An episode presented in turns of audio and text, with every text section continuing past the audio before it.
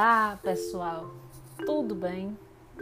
Hoje a gente vai iniciar nossa segunda unidade e vamos começar falando da responsabilidade civil e dano ambiental. Mas antes de entrarmos na parte de responsabilidade civil, a gente precisa conceituar algumas coisas. Então, para falar em dano ambiental, a gente tem que saber primeiro o que é dano. Então, o que é dano? Dano nada mais é do que uma lesão a um bem jurídico. Um exemplo de bem jurídico, a vida, o próprio meio ambiente. Então, tratando de, do direito ambiental, o bem jurídico tutelado aqui é o meio ambiente. Então, o dano ele é uma lesão a esse bem jurídico meio ambiente.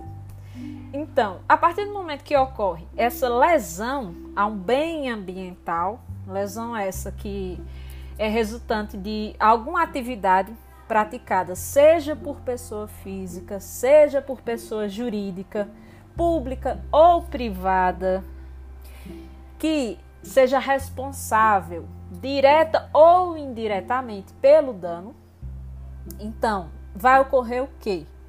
Primeiramente, a caracterização e identificação desse poluidor e, consequentemente, o dever de indenizar. Então, ocorreu a lesão, caracteriza, identifica o poluidor, consequentemente, dever de indenizar. Vai haver dano, mesmo que esse dano ele não derive de ato ilícito é o ato ilícito, tudo aquilo que qualquer ato que seja contrário ao direito, que seja contrário ao que o direito diz. Então, mesmo que esse dano ele não decorra de ato ilícito,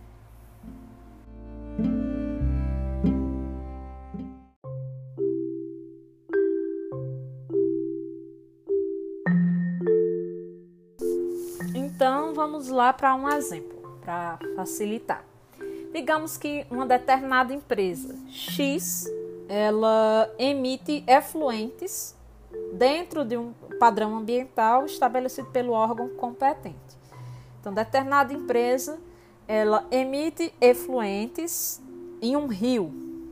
Então, é, essa emissão dos efluentes está dentro do, do limite do padrão que determinado órgão estabeleceu. Então, digamos que ela emite e a fauna, a fauna ictológica, a fauna daquele rio foi contaminada pela descarga dos dejetos dessa empresa.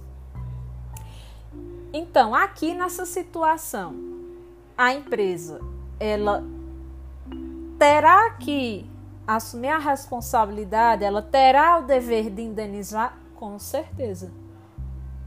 Mesmo a empresa tendo agido licitamente, tendo agido dentro da legalidade, vai haver o dever de indenizar, porque em decorrência da responsabilidade objetiva. Por quê? Se verifica o dano, que é a contaminação da biota, o nexo de causalidade, porque isso foi oriundo da atividade da empresa.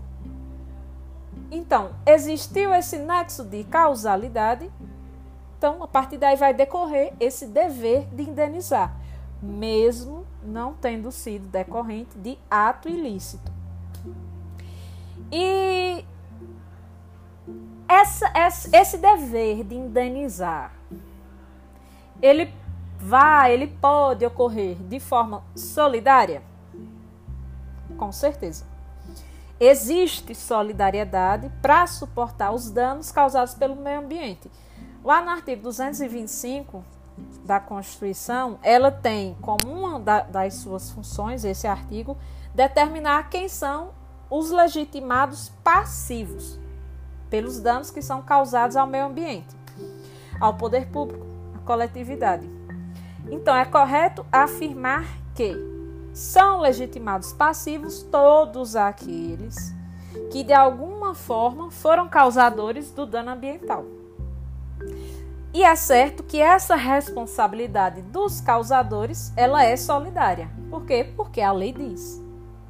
E ela atribui obrigação de indenizar o dano ambiental àqueles que com a sua atividade causaram um dano. Então, se eles causaram é, de forma solidária entre si, eles responderão de forma solidária. Ainda sobre dano, é, nós temos algumas classificações que são relevantes para o nosso estudo e é importante, em primeiro lugar, vocês compreenderem, vocês diferenciarem o que é dano com efeitos morais, dano com efeitos patrimoniais e dano moral. Então, primeiro passo, entender a diferença entre esses três. Deixarei essa missão com vocês para que leiam o capítulo do livro, descubram o que são essas três espécies de dano e nos encontraremos na próxima aula.